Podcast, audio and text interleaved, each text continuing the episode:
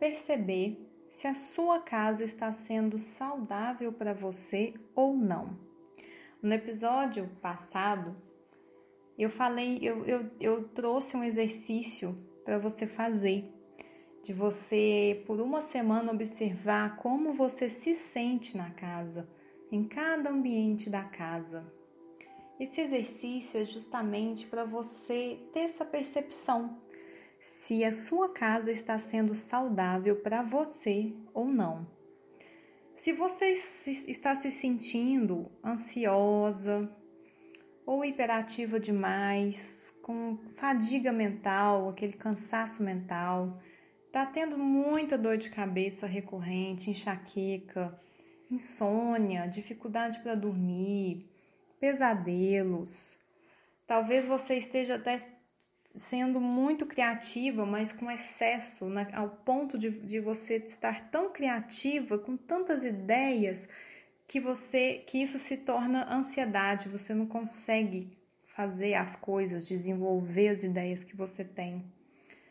Então, se você está sentindo esses sintomas, você provavelmente tem uma casa que não está 100% saudável. A casa, ela gera alguns sintomas em nós, como esses que eu falei, que muitas vezes a gente pode achar que nós estamos estressadas, nervosas, ansiosas por causa do trabalho ou por causa de uma situação que estamos atravessando na vida. Pode ser também, mas a casa também tem a sua porcentagem de culpa nisso daí.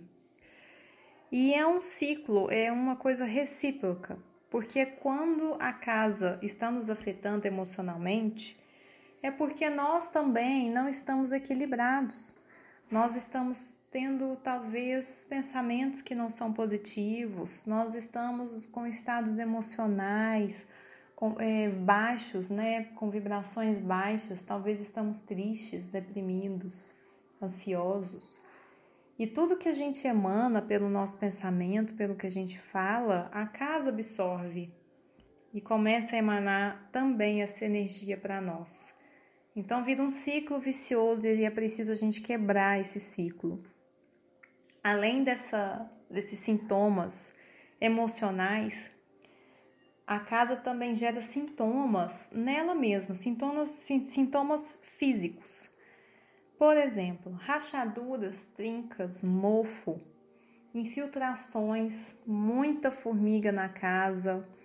Tudo isso é sinal de que existe uma energia vinda da Terra que está em desequilíbrio.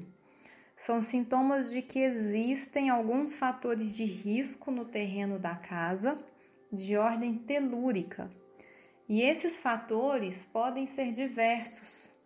Pode ser uma falha geológica no terreno, pode existir um lençol freático, uma massa de água, um, um esgoto que passa e, e você nem sabe. E tudo isso, essas energias que vêm da Terra, elas existem ali, não vão deixar de existir, mas a vibração daquela energia pode estar em desequilíbrio.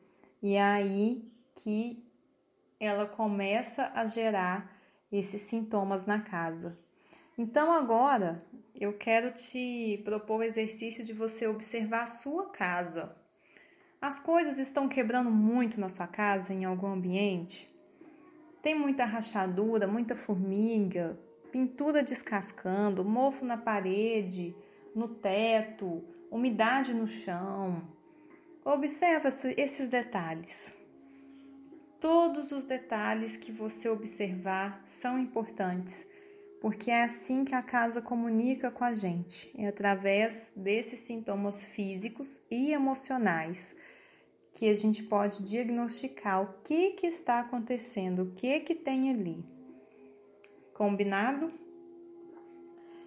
Então fica esse exercício para essa semana eu vou querer que você me conte também o que, que você sentiu, o que, que você observou na sua casa.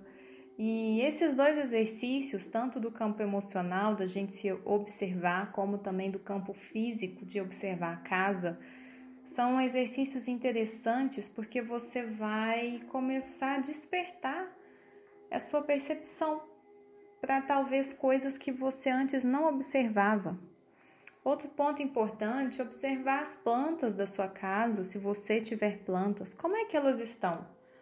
Elas estão saudáveis, bonitas, ou elas estão morrendo? Elas não estão desenvolvendo bem? Como é que tá? Lembra que eu disse que as plantas contam muita coisa para nós? Energeticamente, como é que tá? Então esse trabalho de observação das plantas é muito importante e é uma percepção muito fina que a gente não deve perder. Mesmo quando está tudo bem, tudo tranquilo, observa as plantas.